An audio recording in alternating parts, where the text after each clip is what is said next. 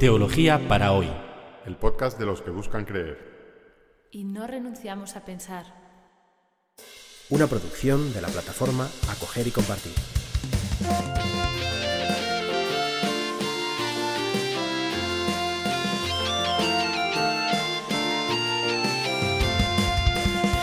Episodio 21. Dos mujeres napuros. Hoy vamos a comentar entre el capítulo quinto, versículo 21, al capítulo 6, versículo quinto del Evangelio según San Marcos. Vamos a empezar leyendo. Jesús cruzó de nuevo, cruzó de nuevo en la barca y se congregó una muchedumbre grande en torno a él a la orilla del mar. Y uno de los jefes de la sinagoga, de nombre Jairo, al verle se se arrojó a sus pies y le ruega insistentemente diciéndole, Mi hija está en las últimas. Ven a imponerle las manos para que se salve y viva. Jesús se fue con él. ¿Se acuerdan dónde estábamos en el episodio pasado? En el extranjero, al otro lado del lago en la tierra de los Gerasenos, en la Decápolis. Y hoy Jesús cruza de nuevo a su orilla, a la orilla occidental del lago de Genesaret, y vuelve a Galilea. El, año, el episodio pasado teníamos ahí una piedra de cerdos, ¿se acuerdan? Aquí no tenemos piedras de cerdos, lo que tenemos son sinagogas, porque estamos en tierra judía. Y nada más tocar tierra es uno de los jefes de la sinagoga llamado Jairo, quien acude a Jesús a pedirle que cure a su hija que está en las últimas. Hemos visto ya antes que a Marcos le gusta a veces ¿eh? contar historias en forma de sándwich. Empezar a, a, contar una historia, que sería el pan, luego pasar a la segunda historia, que sería el jamón, y luego regresar a la primera historia, a la historia Pan. Y es así como va a contar hoy su relato eh, sobre dos mujeres. Va a empezar a, narrar una historia que tiene que ver con esta niña, luego va a meter otra historia, la historia de la hemorroísa, la mujer con, flujo de sangre, y luego va a regresar a la primera historia, a la historia de la hija de Jairo. Vamos a seguir leyendo que vemos veremos cómo pasa la segunda historia aquí. Y le seguía una multitud grande y le apretujaban.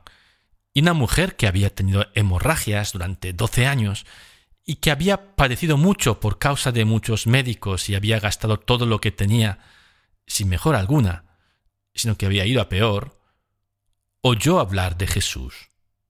Vino entre la muchedumbre por detrás y tocó su manto, pues se decía, apenas toque su manto, me salvaré.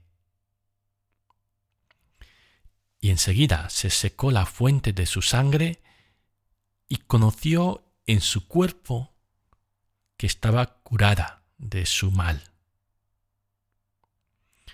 Y enseguida Jesús se dio cuenta de la fuerza que había salido de él y volviéndose entre la muchedumbre decía, ¿quién me ha tocado el manto? Y le decían sus discípulos, ¿ves cómo la gente te apretuja y dices, ¿quién me ha tocado?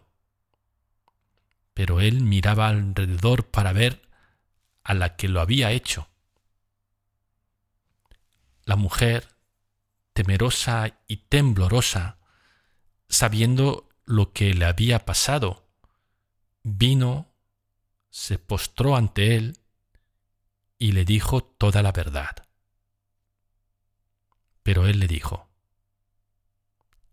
Hija, tu fe te ha salvado. Vete en paz y quedas sana de tu mal.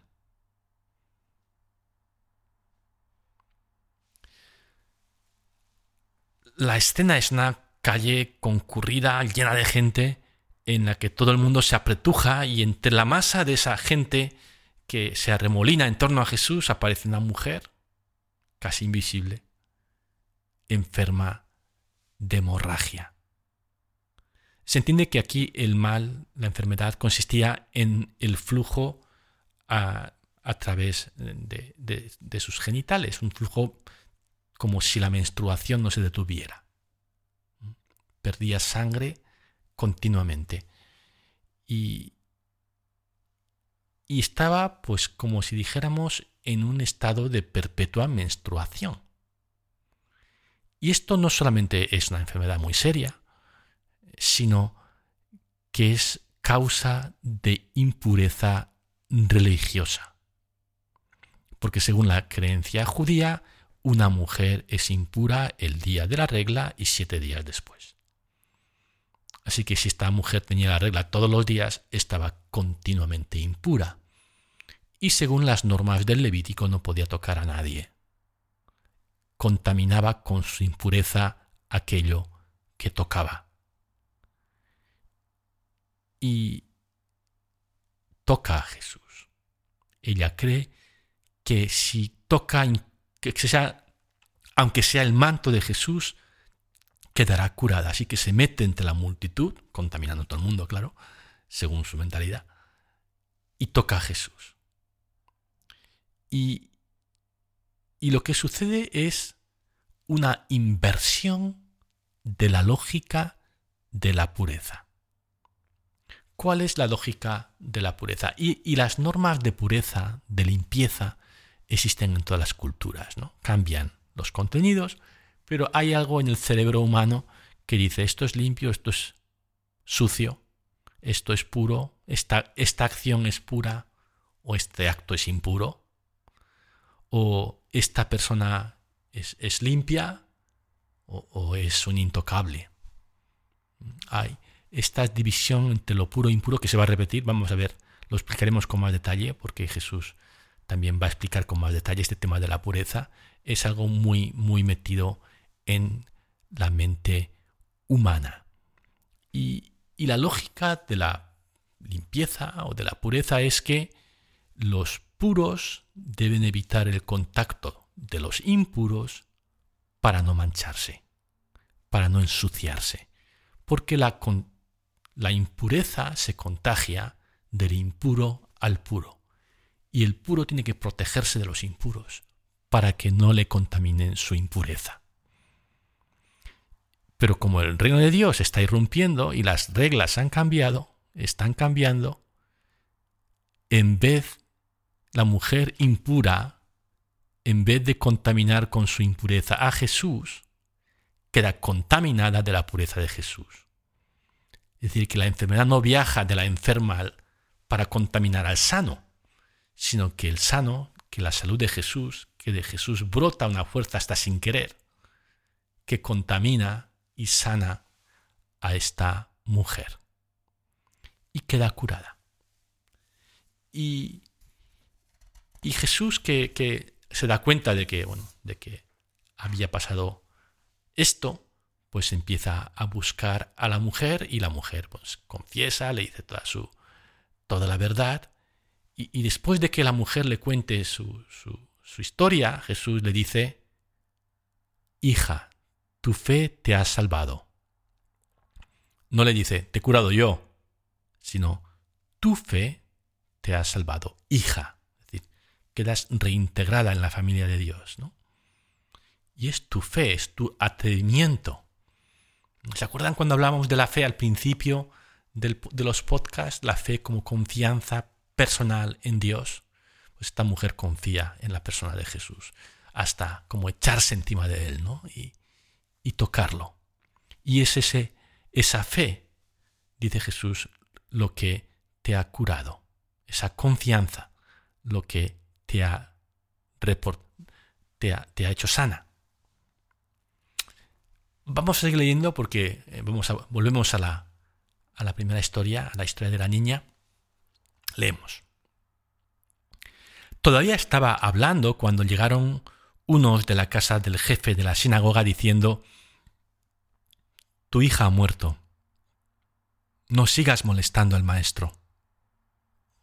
Pero Jesús, que oyó lo que decían, dijo al jefe de la sinagoga, No tengas miedo, ten solo fe. Y no dejó que nadie le acompañara excepto Pedro y Santiago y Juan, el hermano de Santiago.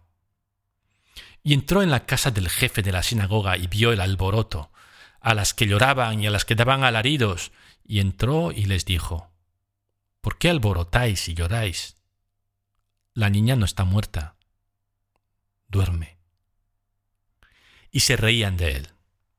Pero él los echó a todos y tomó al padre de la niña y a la madre y a los que estaban con él, y entró donde estaba la niña. Y agarrándola de la mano a la niña le dice, Talizá cum, que traducido es, Niña, a ti te digo, levántate. Y enseguida se levantó la niña y caminaba, pues tenía doce años.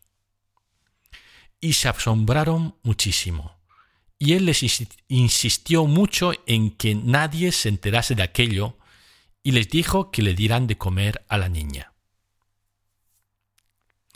La niña, a la que encontramos enferma al principio del relato, está ahora muerta. ¿Y para qué seguir molestando a Jesús? Pero Jesús le dice a Jairo, no tengas miedo, ten solo fe, la fe otra vez. Lo contrario de la fe no es la duda, sino el miedo. Un miedo paralizante. La fe es esa capacidad de, de seguir insistiendo, de seguir confiando a pesar del miedo, no dejando que el miedo nos paralice. Y con los tres discípulos más cercanos, Pedro, Santiago y Juan, trío que veremos en más pasajes del, Evangelio, entra en la casa del jefe de la sinagoga, donde ya el duelo está empezando pues, pues con toda esa parafernalia, que era típico de aquella época. Las planideras que lloran, que lanzan alaridos por la muerte de esta pequeña. Y Jesús que entra en su habitación con los padres y con esos tres discípulos y le toma de la mano a la niña y le dice en arameo taliza cum, una de las pocas frases o palabras en versión original aramea que encontramos en el Nuevo Testamento. Niña, levántate. Y la niña se despierta, se levanta, resucita.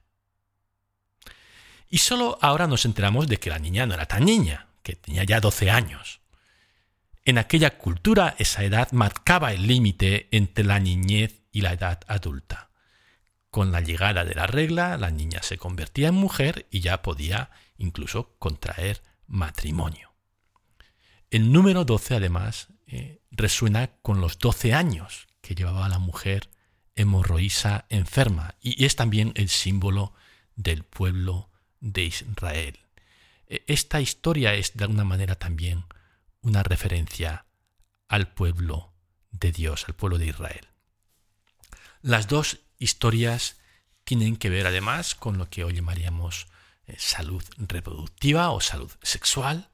La mujer hemorroísa tiene un problema en el útero que le hace incapaz de, de procrear, de tener hijos. Y también la niña está muriéndose justo a las puertas de la edad de la procreación, de la edad de poder ella misma dar vida a otro ser humano. Pero por otro lado, estas dos mujeres están como en extremos opuestos del espectro social de la respetabilidad. La mujer con flujo de sangre es pobre, que se ha gastado todo su dinero, enferma, impura, y se encuentra con Jesús, pues casi, bueno, sin que Jesús se dé cuenta en plena calle. En cambio, la niña es hija de una de las familias más respetables, está cuidada en su casa y acude a Jesús, eh, eh, su padre, no, no ella, sino el padre que, que es la que la tiene protegida. ¿no? Quizá lo que esta historia está queriendo decirnos es que para que la niña de papá pueda ser adulta y ser una mujer sana, plena, primero también, o primero, la marginada debe ser reintegrada, acogida en sociedad. Cuando los que están en la periferia, en los márgenes, son acogidos, no solamente se sanan ellos, se sana también lo que estamos dentro. Esta niña de papá, esta, esta chica, niña, ¿eh? aunque está a punto de ser adulta, no le van a dejar ser adulta, porque va, está viviendo en esa burbuja protegida que excluye a cierta gente, ¿eh? que, que, causa sufrimiento por la exclusión de los que se quedan fuera de nuestras fronteras, ¿no? como esas fronteras que hemos levantado al sur de Europa. Pero también los que estamos dentro, protegidos por la burbuja, estamos asfixiados, no, podemos vivir. Y si queremos que la niña viva, que la niña sea adulta, que, que sea una mujer, necesitamos también curar a los que están en los márgenes. Este juego entre el centro representado por la niña, el centro protegido, pero muerto, ¿eh? y los márgenes donde se encuentra el sufrimiento más evidente. Cómo una cosa implica la otra. Y para curar al pueblo, para curar ese número 12 que hace referencia al pueblo, a la plenitud de la comunidad, necesitamos las dos cosas. O necesitamos que Jesús haga las dos cosas. ¿no? Acoger a los marginados y dar vida a la niña que está a punto de morir sin alcanzar la edad de ser mujer. Y por último, este mandato de Jesús, de que nadie se entere. Que, a estas alturas ya empieza a mosquear, ¿no? ¿Cómo, ¿Cómo puede esperar Jesús que nadie se entere de esto? O sea, que están los planideras llorando la muerte de la niña y los padres salen y dicen, mire, se suspende el funeral porque es que la niña pues ha resucitado. Y, y no se iba a enterar nadie de esto pues hombre, un poquito, es un poquito ya demasiado, ¿no? Pero es, es una reiteración de este tema que es el secreto mesiánico, que ya lo hemos visto pues con los demonios, con algunos enfermos, que Jesús dice, no se lo digáis a nadie, ¿no? El secreto mesiánico de Marcos, un tema muy repetido, muy importante. ¿Por qué? ¿Por qué Jesús manda esto? Pues aún eh, la respuesta no, no es evidente. Hay que seguirse haciendo la pregunta. ¿eh? sigan haciéndose la pregunta, ¿y por qué Jesús mandará esto? ¿Por qué Jesús mandará callar? En vez de proclamar a los cuatro vientos, es el Hijo de Dios, ha, ha resucitado a esta niña, a esta pobre niña. No, pues procurad que no se entere nadie, dice Jesús.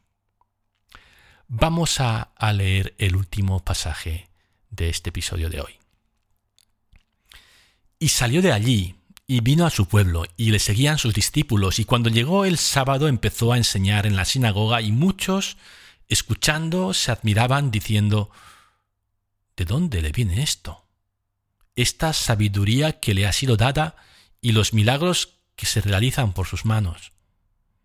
¿No es este el carpintero, el hijo de María, y el hermano de Santiago y José y Judas y Simón? ¿Y no están sus hermanas aquí con nosotros? Y se escandalizaban de él. Y les decía Jesús, un profeta es despreciado solo en su tierra y entre sus parientes y en su casa. Y no pudo hacer allí ningún milagro. Y se asombró de su falta de fe. Jesús va a su pueblo, a Nazaret, y enseña en la sinagoga. Y la gente se pregunta, pero ¿de dónde le viene esto? Esta sabiduría, estos milagros. Muy buenas preguntas. Cuando una pregunta no se responde, la pregunta rebota al lector.